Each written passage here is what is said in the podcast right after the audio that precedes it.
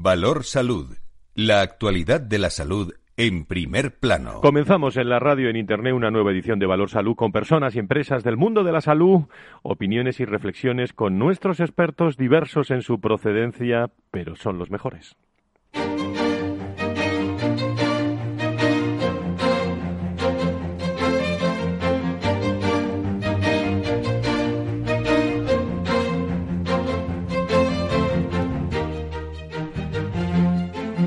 Valor Salud es un espacio de actualidad de la salud con todos sus protagonistas, personas y empresas.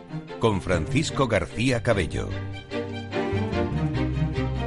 Muy buenos días, ¿cómo están? Sean todos ustedes eh, bienvenidos. Lo primero es que espero se encuentren bien de salud en un mes de noviembre que ha empezado con cifras COVID muy preocupantes, eh, porque detrás de estas cifras lo venimos diciendo desde marzo en este programa y en todos los especiales de salud que hemos eh, preparado.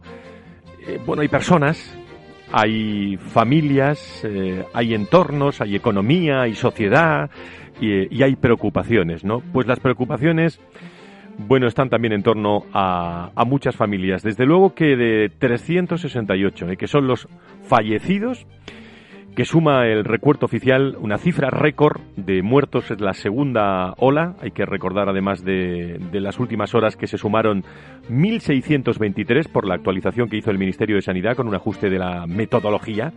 Es su metodología que agregó 5.105 casos y casi 1.326 fallecidos diagnosticados hasta el 11 de mayo. Claro, así las cifras van eh, alterándose de un día a otro, aunque ya preguntarle de dónde salen las cifras en rueda de prensa, pues es muchas veces banal. La cifra global de personas fallecidas en nuestro país desde el inicio de esta crisis, a falta, hay que matizarlo, de integrar los decesos en residencias, es por tanto de 38.486. En los últimos siete días los decesos en nuestro país han descendido eh, han ascendido, perdón, a 1.002, eh, récord de la pandemia, 1.002 fallecidos, y no obstante, Fernando Simón, el director del Centro de Coordinación de Alertas y Emergencias Sanitarias, apunta a una clara estacionalidad del virus.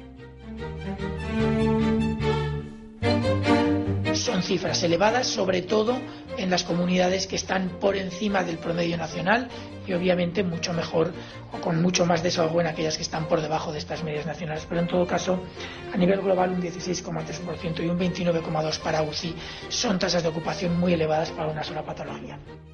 Bueno, este récord de muertos es el peor parámetro ¿eh? del informe del Ministerio de Sanidad eh, que se ha publicado en las últimas horas, que registra no les cuento más datos, ¿eh? solo este. 21.908 nuevos contagios ¿eh? en, nuestro, en nuestro país. Eh, así ya se suman un, eh, un total, se suman un total de 1.306.316 personas las que se han contagiado en nuestro país desde el inicio de la, de la pandemia. Hay regiones que mejoran, están cerrando bares, comercios prácticamente en muchas regiones de, España, en un 80% de las regiones, con eh, medidas eh, que se van a implantar. Por ejemplo, acaba de decir esta mañana el eh, consejero o el presidente, mejor dicho, de la Comunidad de Andalucía, Moreno Bonilla, que van a anunciar este domingo un plan también de medidas y que descarta de momento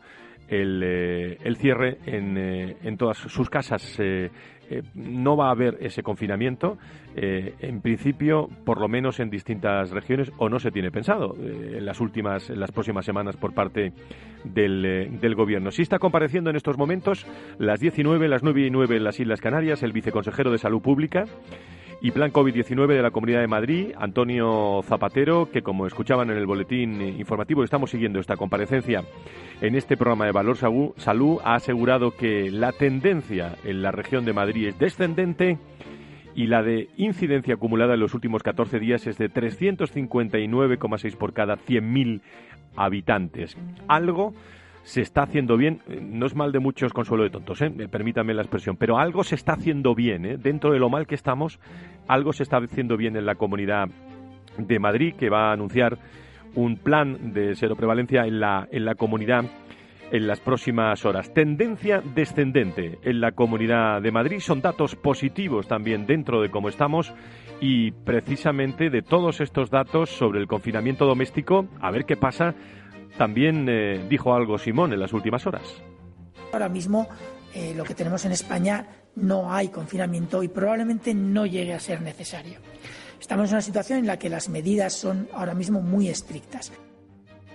Esa es la opinión eh, de que probablemente no llegue a ser necesario, dice el portavoz más famoso de nuestra sanidad y salud, Fernando Simón. Eh, por cierto, eh, sé que lo saben, pero Pedro Sánchez ayer aseguraba que la campaña de vacunación contra el coronavirus podría estar lista en los próximos seis meses.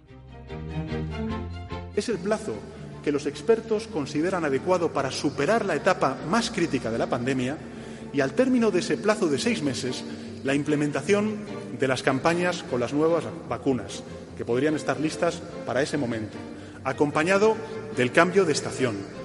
Estoy convencido nos ayudarán a recuperar progresivamente esa ansiada normalidad por parte del conjunto de ciudadanos y ciudadanas. Está siendo muy comentado esta mañana en todas las tertulias de nuestro país. Solo hace unos días que el ministro de Sanidad, por cierto, Salvador Illa, dio fechas distintas, ¿eh? horas después de, esa rueda de prensa de Pedro Sánchez, también se ha pronunciado Fernando Simón sobre la vacunación, asegurando que ya se ha demostrado, dijo, la seguridad de la vacuna contra el COVID-19 y que estará disponible dentro de muy poco, dijo Fernando Simón. Bueno, en fin, contradicciones y eh, los que lo saben de verdad son eh, pues los laboratorios eh, que están trabajando y conocen la verdad de esa hoja de ruta. Vamos a repasar todos los detalles, ¿eh? Y vamos a hablar también con hospitales, conexiones con hospitales hasta hora de la mañana. Eh, nos están esperando en Rivera Salud dentro de un rato. Vamos a hablar con expertos en, en, la materia sobre bienestar. Mucho y bueno, ¿eh? A lo largo de, de esta próxima hora hasta las 11, las 10 en Canarias.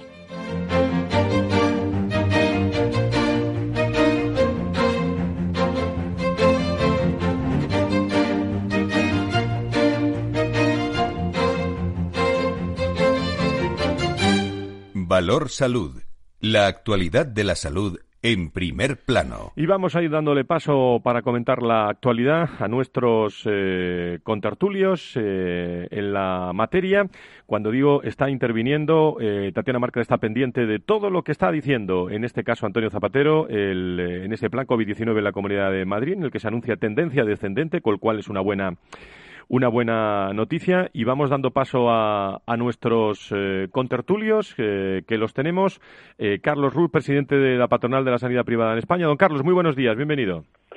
Hola, ¿qué tal? Buenos días, Fran. Muchísimas gracias. por estar con nosotros. Creo que tenemos también a Fernando Mugarza, director de Desarrollo Corporativo y Comunicación del IRI. Don Fernando, muy buenos días, bienvenido. Muy buenos días, placer como siempre, Fran más contertulios que, que se acercan. Eh, pues ahora estamos en contacto con Andrés Rodríguez, vicepresidente tercero del Colegio de Médicos de Sevilla, y lo incorporamos a, a esta, a esta tertulia. Bueno, eh, está hablando el, el viceconsejero, ¿eh? Antonio Zapatero. Parece que hay una tendencia descendente. Carlos, Fernando, Fernando Carlos en, en la Comunidad de Madrid, lo cual eso es, dentro de lo mal que estamos, una buena noticia, ¿no? Bueno, pues yo creo que es una, es una estupenda noticia, ¿no? Eh, lógicamente hay que dar hay que dar tiempo al tiempo no pero el hecho de que de que las cifras vayan mejorando es una es una buena noticia para todos no yo creo que el hecho de la, de la concienciación social a través de las medidas de prevención que hemos comentado tantas veces aquí no y que tampoco es cuestión de, estar repitiendo no pero ese aspecto es muy importante conjuntamente con esos confinamientos o perimetraciones por áreas básicas de salud que yo creo que es un aspecto también muy relevante conjuntamente con el con el cierre no de la hostelería a partir de determinada hora de la noche, ¿no? Yo creo que ese aspecto también es muy importante. Yo eh, resumiría diciendo eh, lo que oía el otro día, ¿no? Que, no hay eh, economía sin salud, pero tampoco hay salud sin economía. Quiero decir que lo más importante yo creo que es conciliar los dos conceptos, ¿no? Y tratar de hacerlo de la mejor manera posible y, y en ese sentido yo creo que la Comunidad de Madrid pues lo está haciendo bien y ahí están los resultados. Esperemos que se mantengan en el tiempo. Carlos. Bueno, desde luego es una alegría, Fran. De hecho, se estaban produciendo, eh, aunque de manera puntual, derivaciones a, la privada y en este momento ya no se producen, lo que también es una buena, una buena mm, señal o medida de que, que el número de casos se esté disminuyendo y que hay mayor capacidad en, el ámbito público, eh, que yo creo que es muy positivo. Sigo pensando, Fran, que con estos dos aspectos que, que comenta Fernando, yo sumaría un tercero. Sabes que pedimos desde hace tiempo un marco estable de colaboración con la privada. creo que hay tres ámbitos en los que es muy importante que tuviéramos claro qué ocurre en base a qué circunstancias, por ejemplo, el nivel de ocupación o el nivel de contagios que se produce en una comunidad. Uno es el ámbito sanitario, por supuesto, y ahí es donde pedimos ese marco. Otro es el ámbito social, es conocer qué, restricciones se van a imponer en base a la situación, que no sea tan improvisado o tan dispar entre comunidades autónomas. Y, esto marcará o ayudará mucho a lo que es la parte económica, a poder eh, pues actuar con cierta eh, antelación y de una forma pues más ordenada. ¿no? Seguimos, ya digo, pensando que, que hay tanta disparidad de decisiones estamos todos esperando a ver qué pasa cada lunes o qué pasa cada viernes en base a la comunidad autónoma sin unos pautas o criterios claros en estos tres ámbitos que considero fundamentales. Eh, en estos eh, momentos, eh, bueno, lo más importante es que siga, cuando hay una cierta tensión hospitalaria, y os pregunto a los dos en esta tertulia, tertulia inicial, bueno, lo más importante es que se han atendido los pacientes, los, los enfermos, pero ahí eh, corríjanme si me equivoco, pero hay hospitales que se están planteando eh, mm, cerrar algunas plantas porque no tienen personal, Carlos. Bueno, no, no, es que se lo estén planteando. Hay hospitales ya en dos comunidades autónomas, menos que tengamos información. La última reunión que tuvimos con todos los territorios fue el viernes. Ya teníamos la comunidad autónoma de Madrid y en Baleares hospitales que habían que tener, que habían tenido que cerrar plantas en el momento en el que estamos por falta de personal, fundamentalmente el de enfermería.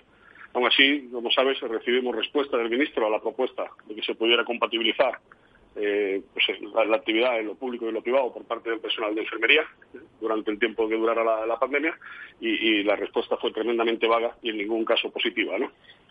Y seguimos pensando que es fundamental. O sea, yo creo que cualquier eh, oyente, Frank, que escuche que en esta situación estamos cerrando plantas, esto, esto le, le preocupará, ¿no? Y es algo que va a seguir ocurriendo, porque lo que sí vemos es que esta tónica de escasez de profesionales está siendo pues eh, absolutamente generalizado en España. ¿no? Fernando. Sí, eh, a mí me gustaría, bueno, estando de acuerdo con lo que comenta Carlos, apuntar otro aspecto importante, ¿no? Que es eh, ya no solamente la saturación desde el punto de vista profesional, desde el punto de vista asistencial, sino también la situación de los propios profesionales sanitarios en este momento, que están recibiendo pues ese exceso de carga de trabajo pues en las consultas, en los hospitales, en las plantas, en las unidades de cuidados intensivos. Yo creo que ese aspecto también eh, anímico, yo creo que es muy importante y por eso es tan relevante que cuidemos a nuestros profesionales sanitarios, porque además de la escasez se une este otro aspecto que es el de, la saturación, ¿no? de la sobrecarga asistencial que, en definitiva la están sufriendo ellos en primera línea.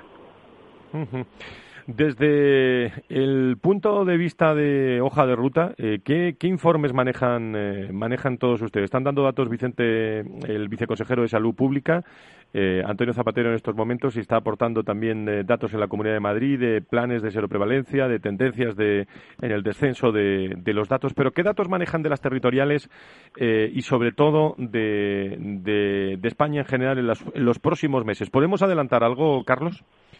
Bueno, yo creo que para, empezar, lo, primero es que eh, en la primera ola vimos que hubo, por, también por el confinamiento domiciliario, pues una concentración, una prevalencia en, ciertas comunidades autónomas. Ahora vemos que es eh, una segunda ola que está afectando de forma más generalizada en todo el mapa, en España, con unas comunidades autónomas que están en la, en la cola, en la parte baja, como son Valencia o, Baleares, Galicia y Canarias, y también pues vemos que se está produciendo ya derivación de pacientes de lo público a lo privado, como sabía, como ya he comentado antes, pasó en Madrid, está pasando en Cataluña, estaba pasando en Navarra, esta semana sumamos dos nuevas comunidades autónomas, eh, que son País Vasco y Murcia, que también han comenzado. Y luego vemos también otra tónica generalizada, y es que en aquellas comunidades donde el, nivel de, contagios empieza a ser también más preocupante, eh, se nos están derivando pacientes de UCI para liberar las UCIs públicas para el tratamiento de pacientes COVID y, también, pues, por ponerte un ejemplo, eh, Sevilla o Granada, lo que vemos es que la carga de pacientes eh, tanto en lo público como en lo privado, eh, nosotros por pacientes que vienen por la vía aseguradora o por el mutualismo, pues es elevada. Eh, y ahí vamos a tener una limitación para poder ayudar a, lo público en la atención a, ese tipo de pacientes. ¿no? Fernando, no quiero que se me olvide eh, mm, la importancia también de la vacunación ¿no? en estos momentos de, gripe, que lo tocamos en todos los programas, eh, aunque estamos muy pendientes de las vacunas. como Pero no sé qué, qué, opina usted sobre esos plazos de, de, vacunas que se estaban anunciando y que anunció el propio presidente del Gobierno ayer. ¿eh? Bueno, vamos a ver, aquí en Valor Salud ya hemos comentado en varias ocasiones, ¿no? Que el desarrollo de una vacuna, pues eh, ese desarrollo clínico, ¿no? Pues requiere requiere un tiempo porque tiene que cumplir una serie de fases eh, para eh, validar tanto la seguridad como la eficacia, en este caso de, la vacuna, ¿no? Y eso se tiene que cumplir sí o sí para que las autoridades regulatorias pues puedan aprobar su utilización y por lo tanto su distribución, ¿no? Bien es cierto, bien es cierto que las las vacunas que se están que están en este momento en fase 3, en fase más avanzada, sí que, sí que es verdad que parece ser que los laboratorios farmacéuticos están produciéndolas a riesgo. Es decir, las están produciendo para que en el momento que se produzca la aprobación pues puedan empezar a ser distribuidas. Pero claro, hemos de tener en cuenta que es una vacuna, la de la COVID-19, que por lo visto va a requerir dos dosis, una dosis inicial, una dosis de recuerdo, y, tenemos que tener en cuenta que es una infección, en este caso la de coronavirus SARS-2, que afecta a toda la población mundial. Por lo tanto, eh, primero me imagino que esa vacunación se va a producir en grupos de riesgo, que todos tenemos en la mente, y a partir de ahí pues se va a ir distribuyendo progresivamente. Por lo tanto, yo creo que ha aventurado todavía y arriesgado decir fechas, plazos, pero sí que es verdad que en esos grupos de riesgo me imagino que la vacunación pues se hará pues lo antes posible, ¿no? Si puede ser en, en, marzo, pues mejor que en abril, ¿no? Y si puede ser en abril, pues mejor que en mayo. Tenemos que tenemos que estar pendientes. Pero también es verdad que no podemos eh, ponerlo todo en manos de la vacuna, que también es verdad que se está trabajando mucho en el aspecto terapéutico, se está trabajando mucho con el tema de los anticuerpos, se está trabajando también bastante ¿no? en, todo el control de las consecuencias cuando estás infectado y se está trabajando también mucho en los, en los nuevos antivirales ¿no? que son específicos frente al coronavirus. Quiero decir que al final lo que estamos buscando es un arsenal terapéutico para que pueda estar disponible lo antes posible. Bueno, pues eh, mm, en esa hoja de ruta saben ustedes que el puente de la, de la Almudena en Madrid, Madrid ha comenzado hoy su cierre perimetral eh, por, el, por el puente de la Almudena. Este cierre va a afectar a la región desde hoy a las cero horas hasta el próximo martes, 10 de noviembre se están anunciando datos de tendencia de, bueno de tendencia eh, descendente, ¿no? Lo cual es bueno dentro de, de lo malo. Por decir algún dato positivo, el, consejero, el presidente Moreno Bonilla eh, anuncia el, domingo comparecencia en, en Andalucía para eh, nuevas medidas de restricciones, datos no muy positivos también en la, en la región. En toda España eh, pues prácticamente cierre de, de, bares, de, comercios en muchos, eh, en muchos lugares. Eh, y el sector de la, de la sanidad hemos conocido, Carlos Fernando, que el, bueno, el Ministerio de Sanidad ha tenido que reintegrar el Tesoro más de 104,21 millones de euros que había retenido en concepto de IVA por compras de, de material de protección contra el coronavirus y que no procedía de momento ese IVA 0% por lo menos hasta abril, ¿no? Sí, no, ha sido, ha sido una alegría porque al final sabes que, hemos tenido que comprar, bueno, que solamente en los meses de marzo y abril pues, se hicieron compras pues en un valor en un 71% superior a todo el año 2019, por, el, por lo que el impacto de los costes de aprovisionamiento es altísimo y el hecho de que los productos que son de primera necesidad para atajar esta pandemia pues tengan un IVA cero, pues al final es un pequeño respiro, ¿no? Un alivio que necesita que necesitan nuestros hospitales para poder seguir funcionando eh, teniendo en cuenta que está siendo un año pues también muy duro para el sector sanitario. ¿no? Muy bien, don Fernando. Así es, así, es, así lo vemos también desde, desde la Fundación IDIS. Solamente tres, eh, tres aspectos puntuales eh, brevemente, Fran. Adelante. Yo creo, que, yo creo que es importante. Antes decías la vacunación frente a gripe.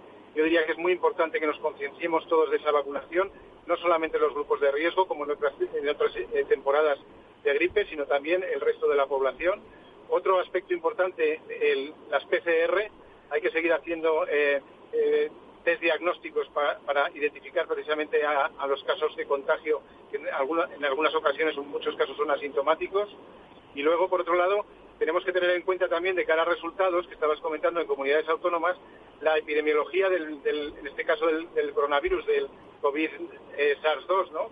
en definitiva, hay un periodo asintomático de de portador que aproximadamente puede estar en torno a los 15 días aproximadamente y por lo tanto lo que estamos viendo en este momento es aquellos que se infectaron en, ese instante, ¿no? Por lo tanto yo creo que es muy importante que estemos monitorizando la evolución de las comunidades autónomas en los próximos días para ver el resultado que están dando las medidas que están interponiendo cada una de ellas. Muy bien, pues eh, la interpretación de, de IDIS, eh, de ASPE, de la patronal en, eh, en, estos, en estos momentos. Don Carlos Ruz, presidente de la patronal, don Fernando Mugarza, ¿algo más que, añadir en un momento en el que nunca antes la, la salud y la sanidad fue tan importante en, en, muchas, en muchas casas, en muchas empresas? ¿Cómo nos está cambiando todo? Sí, sí y yo creo también un dato importante, Frank, y es, en junio acordamos con el ministro eh, la creación de una mesa de coordinación entre el ámbito público y privado eh, a, la, vuelta de, verano y, esta semana pues ya hemos vuelto a solicitar por escrito que esa mesa se ponga en marcha y creemos que es fundamental pues dejar de enterarnos de, muchas cuestiones como nos pasa actualmente por el BOE y poder y poder también trasladar al ministro cuál es la situación de la sanidad privada.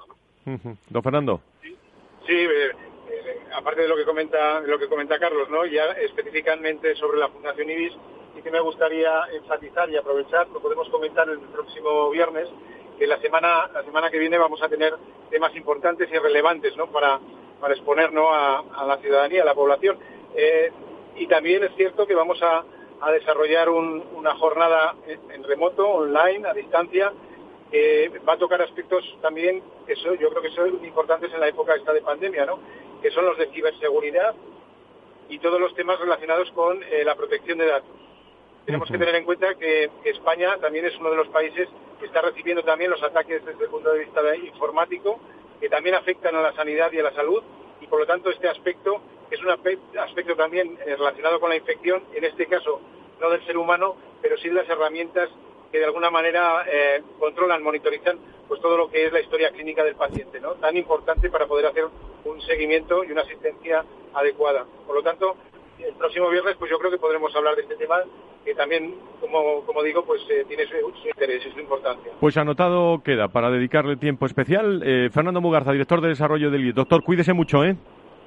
Lo mismo digo, cuidémonos todos mucho, que buena falta nos hace. Un abrazo. Carlos Ruz, presidente de la patronal de la sanidad privada en España. Cuídese también mucho, ¿eh? Un abrazo.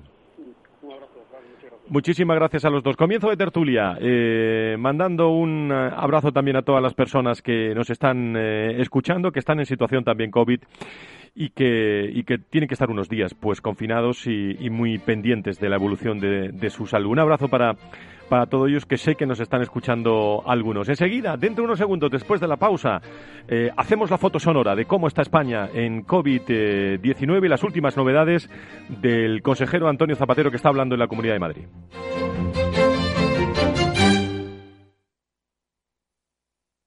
Si tus prospectos comerciales te resultan perfectos desconocidos, ahora puedes conseguir toda la información necesaria para que tus decisiones no impliquen riesgos para tu empresa. Informe es la empresa líder en información comercial, financiera, sectorial y de marketing, con acceso online a más de 350 millones de empresas en todo el mundo. Infórmate en el 902 176 076. Informa.es. Business by Data.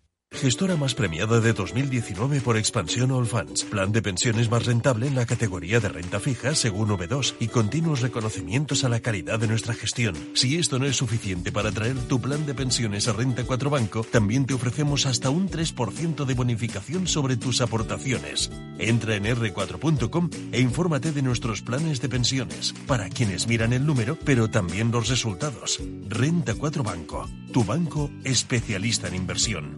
Consulta las bases legales de la promoción en r4.com.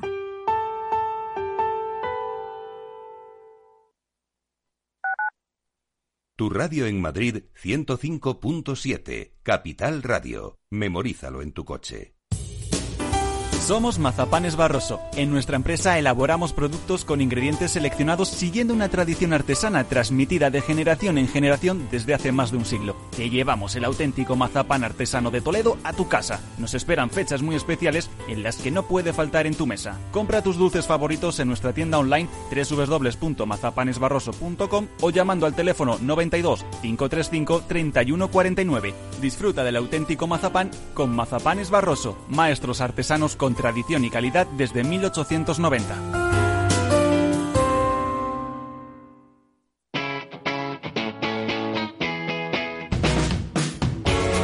Capital Radio.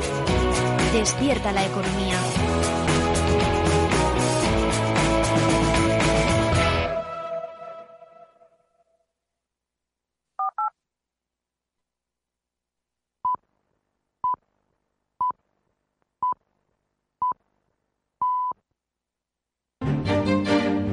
Valor Salud.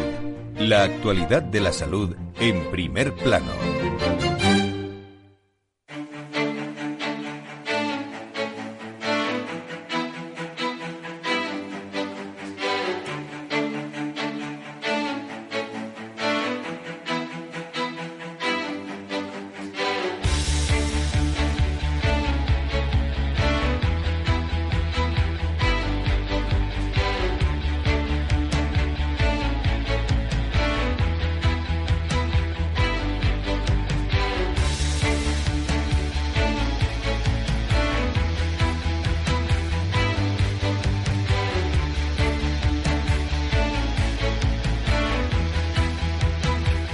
Las diez y media, las nueve y media en las Islas Canarias.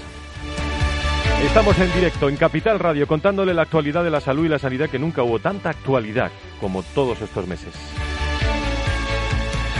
Están descendiendo eh, la tendencia en la Comunidad de Madrid. Lo están anunciando en estos momentos en directo el viceconsejero de Salud Pública y Plan COVID-19 de la Comunidad de Madrid, Antonio Zapatero. Enseguida nos vamos a esa rueda de prensa en directo, donde en estos momentos están eh, contestando a preguntas de los medios de, de, comunicación. Se anuncian planes para la Comunidad de Madrid de cero prevalencia importantes, tendencia, lo, lo más destacado, descendente dentro de la mala situación en la que se encuentran eh, pues eh, España en estos momentos donde se están cerrando muchísimos comercios por ejemplo Madrid ya saben que cierra por el puente de la Almudena eh, y fundamentalmente eh, en Madrid, en lo que es eh, Madrid, la, la, capital, el dato de la incidencia acumulada es de 349 por 100.000 habitantes, cuando la semana pasada el dato era de 391,6. Se sitúan por debajo de los 500 casos los 21 distritos de Madrid capital y 18 de ellos por debajo de los 400. Tatiana Márquez, ¿cómo estás? Muy buenos días, bienvenida. Muy buenos días. Pues vamos a repasar eh, algunos datos más en estos momentos para que conozcan nuestros oyentes cómo se está despertando desde primera hora nuestro país.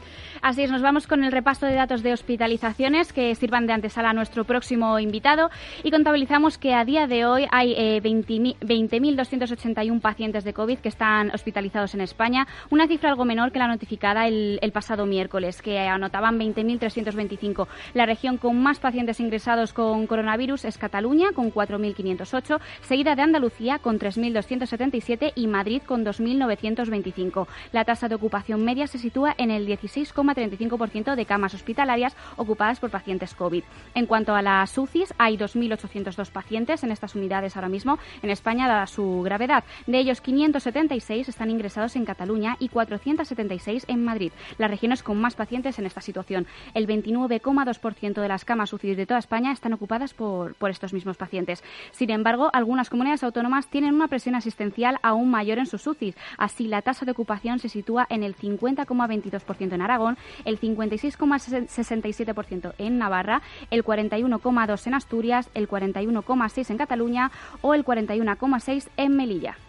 Muchas gracias, eh, Tatiana Márquez. Son eh, los datos. Eh, si hay alguna novedad, eh, cuando digo están anunciando, Moreno Bonilla, el presidente, va a comparecer el próximo domingo. nuevas restricciones aparecen en el panorama. De momento se descarta el eh, confinamiento en, casa, lo ha dicho Fernando Simón también en las últimas horas.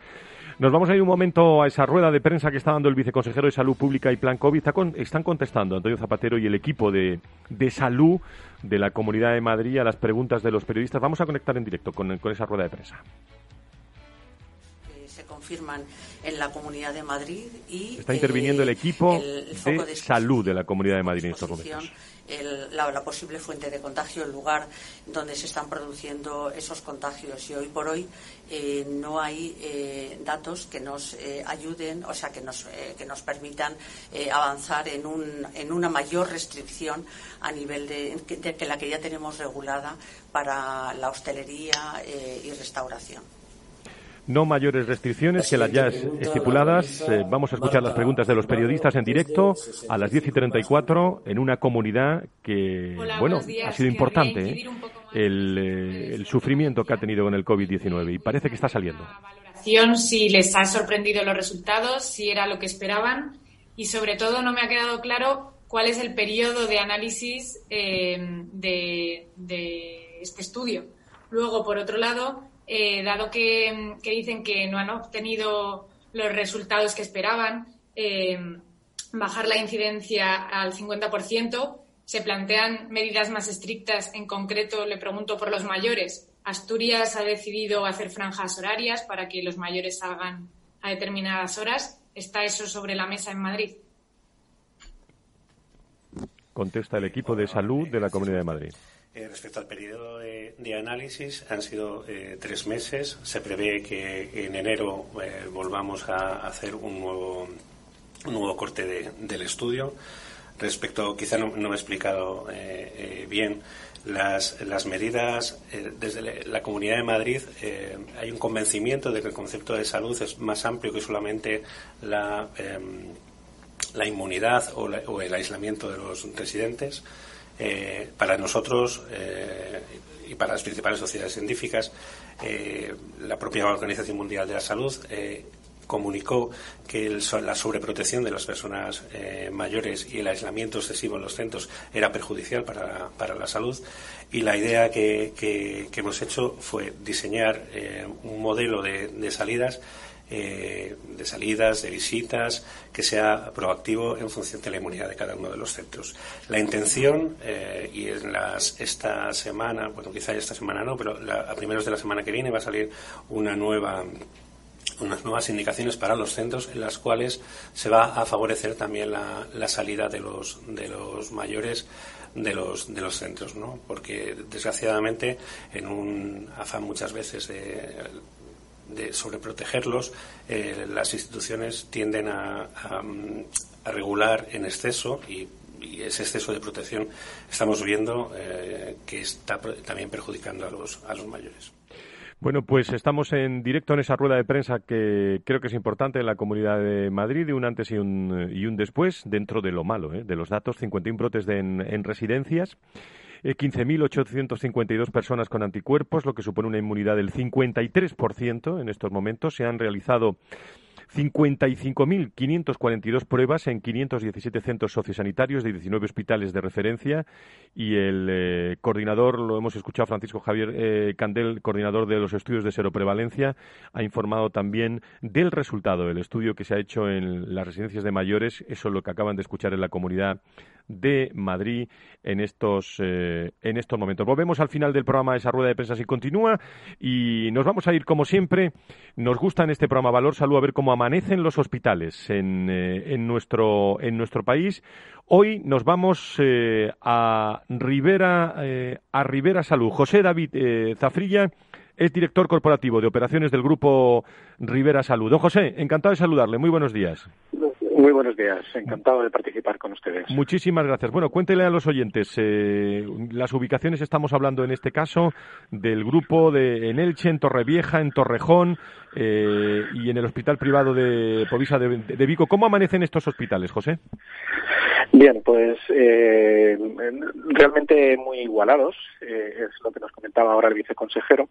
Estamos viendo la, que disminuye la incidencia a nivel poblacional y estos resultados eh, se acompañan con el estado de los hospitales. En Torrejón, por, por ir eh, al caso, eh, tenemos una disminución casi del 40% de pacientes ingresados en las últimas dos semanas. Aún así, eh, tenemos muchos pacientes, tenemos 30 pacientes ingresados, muchos. como concepto ¿no? de, que nos gustaría tener cero, tenemos todavía 10 pacientes en la UCI, de 32 puestos, y 30, o sea, 20 en, en hospitalización convencional.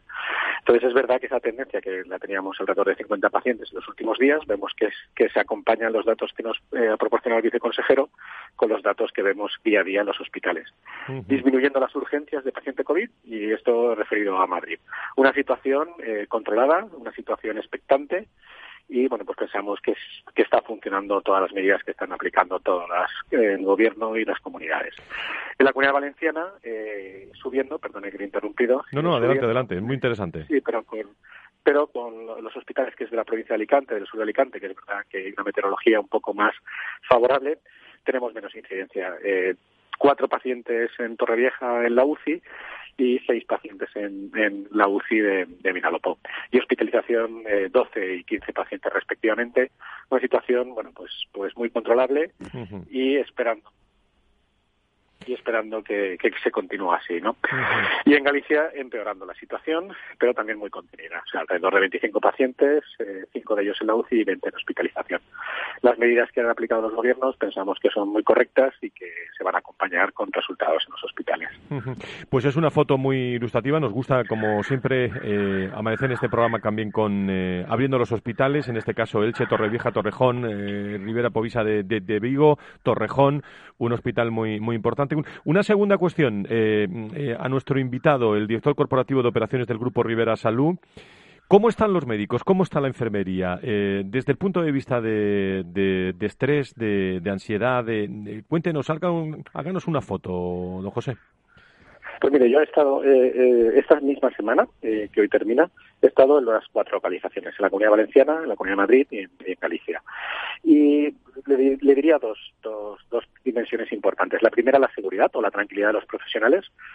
tanto nuestros hospitales como los hospitales del Sistema Nacional de Salud son seguros eh, nos enlentece un poco los procedimientos porque eh, todos los pacientes que ingresan, todos los pacientes que van a tener una intervención, tienen una prueba PCR para detectar si son COVID o no COVID, eh, asintomáticos especialmente. Eh, tenemos en este momento siempre ha sido así, pero en el grupo, y entiendo que en todo el Sistema Nacional de Salud tenemos equipos de protección individual, que esto fue, si, se, si recuerdan ustedes, también se hacían eco ¿no? de estas necesidades en los hospitales españoles, con lo cual la dimensión de seguridad los profesionales están tranquilos que fue un motivo de estrés en, meses anteriores, ¿no? Con lo cual el grupo seguimos trabajando y todo el sistema de salud sigue trabajando para esto, pero bueno, es una, una necesidad de los profesionales que la tenemos bien cubierta. Y una segunda parte, lo que usted me comenta, ¿no? La presión. Bueno, en, nuestros hospitales eh, eh, lo que hemos realizado, bueno, pues ha sido eh, julio y agosto, intentar que todo el mundo descansara, intentar que todo el mundo desconectara. Eh, les hemos dado eh, al 99% de la plantilla vacaciones, lo han permitido también la situación epidemiológica. Y eh, en este momento pues tenemos diferentes medidas. Es verdad que hay escasez de profesionales, especialmente enfermeras en todo el territorio español, pero bueno, hemos seguido aplicando medidas de compartir también profesionales entre las cuatro comunidades y tenemos una consulta de salud mental eh, abierta eh, en todos los cauces, presencial con el psiquiatra, con el psicólogo, eh, online, a través de una app y la verdad es que pensamos tiene afluencia y aunque solo sea para bueno pues compartir con, compañeros o con profesionales ¿no? que se dedican a la salud mental sí que nos sí que nos ha, tenido un éxito importante y es verdad como usted bien decía en la introducción pues que con la pregunta que sí que tienen presión nuestros profesionales y que hay que acompañarles. Es verdad que no podemos dejarles solo con su vocación de servicio y solo con su profesionalidad, sino que tenemos que poner herramientas para acompañarlos en estos meses que entendemos eh, cuatro o cinco meses que van a ser duros también en la actividad diaria. Eso le iba a preguntar en 30 segundos últimos. Pronóstico para las próximas horas. Bien, pensamos nosotros desde su experiencia claro sí eh, claro no no somos adivinos el equipo el equipo el equipo covid eh, piensa eh, y sin alarmar o sea que, que no podemos relajarnos los ciudadanos especialmente que están cumpliendo con civismo y con responsabilidad no nos podemos relajar hay que seguir las medidas que nos dictan las autoridades sanitarias porque nosotros pensamos que el COVID, que es un virus respiratorio, eh, bueno, pues con la bajada de temperatura se va a comportar, bueno, pues un poquito más, eh, bueno, con mayor eh, incidencia y solo lo podemos parar nosotros, ¿no? Siguiendo las medidas de los gobiernos, siguiendo nuestra responsabilidad y nos hemos acuñado en el grupo COVID un término que sí que nos gustaría y me gustaría compartir con ustedes, con usted, que es la austeridad social. O sea, no hagamos excesos, eh, cualquier contacto que tenga una finalidad y bueno eh, una responsabilidad comunitaria y, ciudadana de todas las personas para entre todos luchar contra este virus. ¿no? Pues es muy acertado, José, pero ¿quién nos iba a decir que íbamos a hablar de austeridad social? Eh? sí. Lamentablemente sí, lo, que nos ha tocado vivir. ¿no? Muy bien, José David Zafrilla, director corporativo de operaciones del Grupo Rivera Salud, un testimonio muy interesante del, del día a día en distintas zonas de, España, Levante, eh, Madrid y Vigo. Muchísimas gracias por estar con nosotros y un abrazo muy fuerte a todo el equipo de, de hombres y mujeres del sector y, mucho ánimo. Desde, desde aquí le, le, mandamos al Grupo Rivera Salud. ¿eh? Pues muchas gracias a ustedes. Un placer.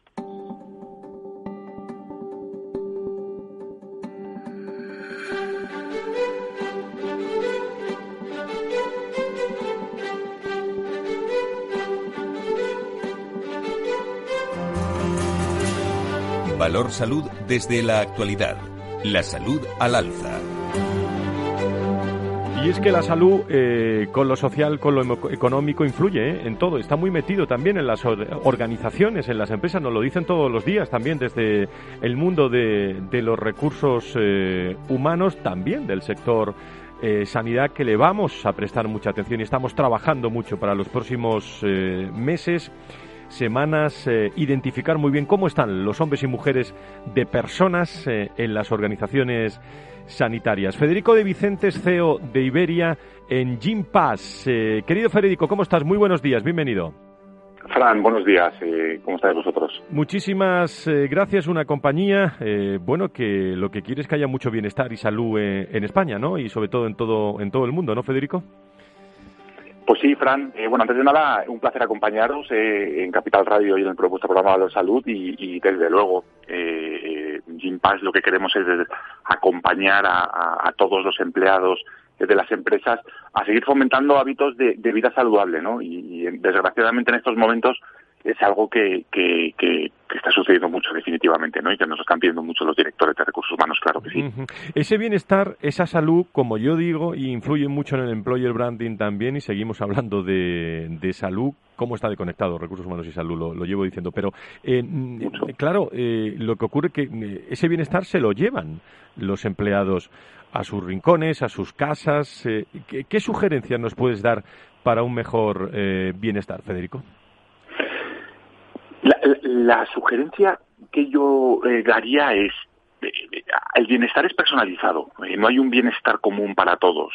cada uno tiene situaciones personales diferentes, situaciones profesionales diferentes, incluso situaciones individuales diferentes. Y lo que tiene que hacer cada uno de los empleados de las empresas es entender cómo se siente y ver cuál es su necesidad de bienestar. Puede ser anclada en cualquiera de los principales pilares de bienestar. Puede ser bienestar mental, que está muy de moda, Fran, y tenemos que hablar de eso. Puede ser bienestar físico, puede ser bienestar económico, situación súper importante y crítica en estos momentos, o puede ser bienestar social. Y según esa necesidad de bienestar que necesiten, buscar las herramientas, buscar los productos o buscar la ayuda necesaria para poder solucionarlo. Claro, el bienestar financiero eh, genera, Federico, estrés y ansiedad. Eso es lo, más importante, cómo están las cosas, ¿no? Claro, mucho. Eh, sobre todo tener tranquilidad poder hacer una buena programación de lo que van a ser tus eh, ingresos y gastos en los próximos meses es crítico para que no te pille de sorpresa. Y eso hay que anticiparlo. Y eso hay que entenderlo antes para poner un plan de acción y nosotros ayudamos a las empresas a que los empleados puedan levantar la mano y puedan decir cómo puedo ayudar o cómo podéis ayudarme a mejorar mi, en este caso, eh, pues este bienestar financiero que estamos hablando. ¿Os estáis encontrando con mucha digo os estáis encontrando porque estáis en todos sitios, pero ansiedad y estrés, eh, y si es así, ¿cómo tratarlas, Federico? Pues mira, desgraciadamente nos estamos encontrando con una situación, que nos pasa a todos, en las que tenemos incertidumbre, tenemos miedos, no, no sabemos lo que va a pasar, ¿no? Y yo creo que el ser humano cuando no sabe lo que va a suceder, eh, por definición nos genera ansiedad. Eh, lo que nos estamos encontrando, afortunadamente, es que la gente está levantando eh, la palabra, ¿no? levantando la voz, pidiendo ayuda. cosa antes que a lo mejor en España no estaba tan bien visto, ¿no? El, hecho de acercarte a tu jefe o a tu director de recursos humanos y decirle que, oye, estás pasando en un proceso de ansiedad, estás pasando en un proceso de, de incertidumbre, incluso que estás en un proceso relativamente, eh, pues empezando algo que, con lo que no estás cómodo, pues daba miedo. Bueno, hoy nos encanta ver cómo los empleados levantan la mano buscando ayuda y nos encanta ver cómo los directores de recursos humanos no lo cuestionan, simplemente quieren ayudar al empleado, buscan la fórmula de empleado. Y hay muchas fórmulas, psicólogos, ayuda, hacer deporte, eh, bueno, de, nuevo, buscar esa palanca de bienestar que ellos necesitan eh, para poder eh, bueno, pues solucionar el problema. El deporte me parece fundamental en estos, en estos momentos, para quien pueda, digo, desintoxicarse un poquito, ¿no? El deporte es fundamental siempre y en estos momentos aún más. Eh, deporte es una vía de escape, es una vía de escape eh, para liberar tu mente, para liberar endorfinas, para liberar, eh, bueno, buscar un espacio tuyo donde puedas dedicarte 30 minutos al día, buscar 3, 4 días a la semana, eh, donde puedas desconectar, ¿vale? Donde puedes conectar mentalmente y donde puedas físicamente eh, liberar esas endorfinas. Es clave. Deporte es salud, yo siempre lo digo, y salud es vida. Oye, por cierto, por último, eh, ¿cómo está creciendo? Aquí hablamos mucho en Valor Salud también de la telemedicina, ¿eh? la salud y la telemedicina como, como ejes fundamentales. Eh, también conocéis muy bien todo esto, ¿no, Fede? Absolutamente. un poco vinculado con la, con la parte de salud mental, ¿no? Cómo, cómo están creciendo los productos en los cuales puede haber psicólogos que, que ya desde casa eh, te puedan tratar, te puedan guiar, te puedan, eh, bueno, pues solucionar los problemas que tengas, ¿no? Nosotros tenemos eh, varios acuerdos con, con, algunas aplicaciones que entregan esta solución a los empleados, de nuevo, para solucionar a por ese momento de ansiedad e incertidumbre que, Fran, estamos viviendo todos. Sin duda alguna. Por último, ¿y en Gimpass cómo lo estáis pasando? Digo, desde el punto de vista de salud y sanidad. Pues estamos preguntando muchísimo a nuestros empleados. queremos saber cómo se encuentran, cómo se sienten.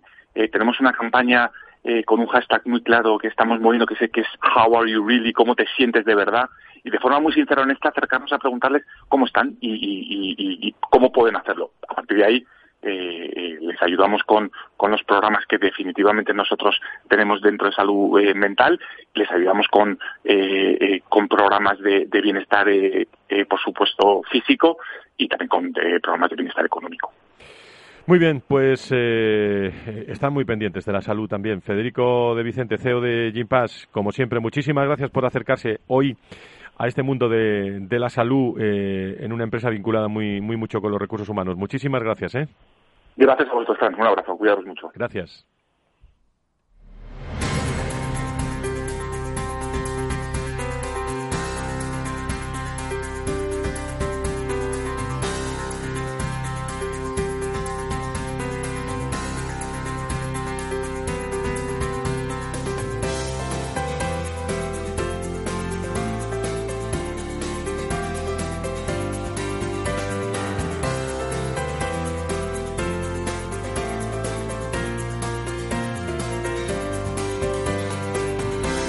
Pues a esta hora, a las 10.52, le damos la bienvenida a Antonio Burgueño en la tertulia final. Don Antonio, muy buenos días, bienvenido. Buenos días, Fran. Muchísimas gracias por estar eh, con nosotros. Bueno, estamos muy pendientes, eh, estamos muy pendientes de lo que se está diciendo en la Comunidad de Madrid en estos momentos, que hay una rueda de prensa. Eh, ¿Alguna cosa que quieras comentarnos? Que nos vamos a ir un, un, minuto también a esa rueda de prensa enseguida. Yo creo que, bueno, hoy sí que podemos hablar de algún dato dentro de lo mal que estamos, positivo en la Comunidad de Madrid, ¿no? Claro que sí, viene siendo positivo, pero es que empieza a caer gracias a los casos, con un magnífico trabajo que se está haciendo. No sé si tenemos a José Ignacio Nieto, Nacho Nieto, consejero, ex consejero de salud de La Rioja, experto en políticas sanitarias. Nacho, ¿cómo estás? Muy buenos días. Buenos días, Fran. Decía que algún dato positivo hoy podemos hablar, ¿no?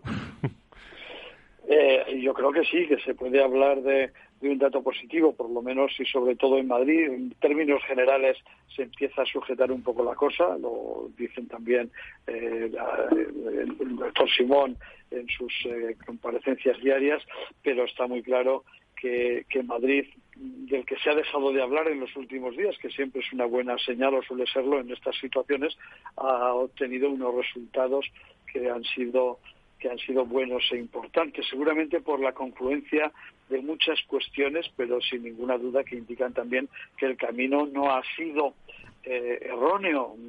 lo tendremos que mantener y no sabremos qué, o no sabemos ahora mismo qué puede pasar en el futuro, pero es una buena indicación y se ha, quedado claro que es un, buen camino, ¿no? De cerca de, esos mil, ese índice que se ha convertido ahora en algo casi mítico, ¿no? Eh, por, por 100.000 habitantes en los 14 días últimos, que, realmente no son los últimos, son los de hace 14 días, hace una semana, ¿eh? porque se cuenta con ese, con ese más o menos, pues eh, que se hayan reducido hasta como están y que ahora mismo, en lugar de ser la primera, la segunda o la tercera, eh, bueno, pues estamos en un ranking que, ojalá, que, debería contarse al revés, ¿no? Para que fuese más efectivo, el que menos arriba y el que más abajo, pero es el dato que hay que ahora me parece. Creo que es eh, eh, después de Baleares y Canarias que tienen menos, pues me parece que a continuación está La Rioja, hoy La Rioja, perdón. De, vacunas, de vacunas quiere, sí, de vacunas quieren ustedes que hablemos o no? Bueno, eh, de vacunas nada, es decir que, que, que, tendrá que haber alguna para marzo porque hay tantas que están en fase ya muy avanzada que seguramente alguna ya ya. A ver si nos ponemos de acuerdo en las fechas, ¿no? Bueno, no, no, sería malo, pero sería lo primero que nos íbamos a poner de acuerdo, ¿no? jugando con una jugando con una fecha que es tan incierta. Pero mira, yo esta mañana eh, eh, hacíamos en, una conversación, hacía yo esta reflexión que no es la primera vez que lo hago ni la primera persona que la hace, pero eh, con el confinamiento domiciliario total, para no olvidarnos de él, porque siempre está ahí encima y no sabemos lo que va a pasar o lo que van a pensar algunos que lo pueden decidir incluso por nosotros, por las comunidades autónomas, siendo bueno o malo, ya lo veremos, pero claro, el confinamiento domiciliario de toda la población rebaja indudablemente el índice de, de de contaminación con el virus, ¿no? Evidentemente lo baja, lo puede hacer hasta desaparecer.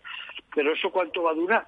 hasta que al día siguiente empecemos a salir a la calle y empiece otra vez la ola a subir y a extenderse y a ver más eh, y más eh, esto lo saco a colación por el hecho que decías de la vacuna, hasta que vaya un remedio como puede ser, parece que de momento el único que, puede ser la vacuna, o que nos vayamos eh, acostumbrando todos a este virus como nos hemos acostumbrado a otros tantos a lo largo de la historia, o sea, con, se han acostumbrado las generaciones anteriores, pues eh, evidentemente tenemos que estar buscando continuamente equilibrios, por un lado por quienes tienen que tomar las decisiones, por otro por el sistema sanitario, porque es el que el factor más importante en todo esto es el, el, sistema sanitario, porque si el sistema sanitario no se colapse y esto no produjese problemas en los hospitales, en los centros sanitarios, nos importaría muchísimo menos, lógicamente. Eh, y entonces, hasta que no haya esa solución, eh, hay que estar buscando esos equilibrios continuamente. Muy bien, pues eh, hoy no tenemos mucho tiempo más, pero tenemos que anunciar ya para todos nuestros oyentes y seguidores que la Comunidad de Madrid va a prorrogar durante 14 días las restricciones de movilidad periférica en las 32 zonas de salud que contaban con, con, esta limitación desde el pasado 26 de octubre, donde en un principio se levantaban eh, este domingo. Tres zonas más se sumaron a ellas el pasado lunes y contarán con restricciones también de movilidad desde el próximo lunes.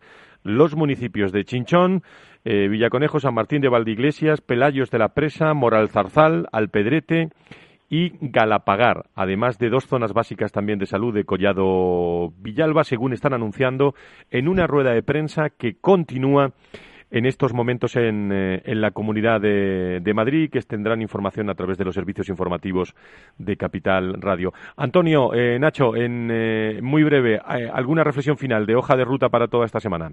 Os pido brevedad. Pues, pues, pues muy rápidamente, yo quiero hacer un análisis global desde, en una frase desde, desde el principio de la pandemia. Estamos aprendiendo, estamos viendo cómo una sociedad está aprendiendo a tenerse. Se está curando mejor, se están haciendo barridos, cuando antes decíamos que faltaban las PCRs y barridos, análisis de prevalencia, vacunas que van llegando. Realmente como sociedad tenemos muchos defectos, pero también muchos valores positivos, ¿no? Pues, mira, yo, yo lo, yo lo que lo que quiero es apelar a la responsabilidad de todos los ciudadanos, de todas las personas, a que piensen en ellos mismos, que es importante, su vida está en juego, pero sobre todo que piensen también en los demás, porque es una de las cosas que nos va a seguir dando Es clave. Y sobre todo los eh, todos en general, ¿eh? pero los que más salen, eh, no menciono a nadie, pero los que más salen que tengan más más cuidado. Nacho, Antonio, seguimos con más extensión el próximo viernes. Muchísimas gracias a los dos. Muy buenos días. Gracias, Una de secretos, don Félix.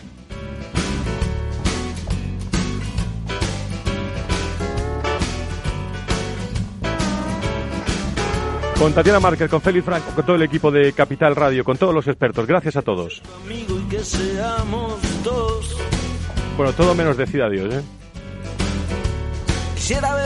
Eso esperamos, pero fundamentalmente cuídense mucho, ¿eh? El próximo viernes más salud y sanidad aquí en eh, Capital Radio, contado de otra forma. Eh, buena semana, adiós.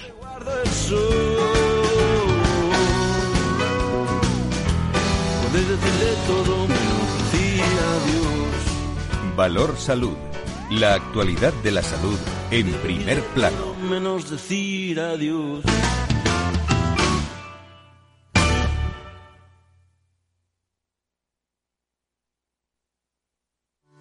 A la hora de invertir, la diferencia entre la convicción y la palabrería está en el grado de compromiso que eres capaz de asumir. El nuestro es este. En Finanbest solo ganamos si tú ganas primero. Conoce todas las ventajas del Result Investment. Tienes mucho que ganar. Finanbest, tú ganas.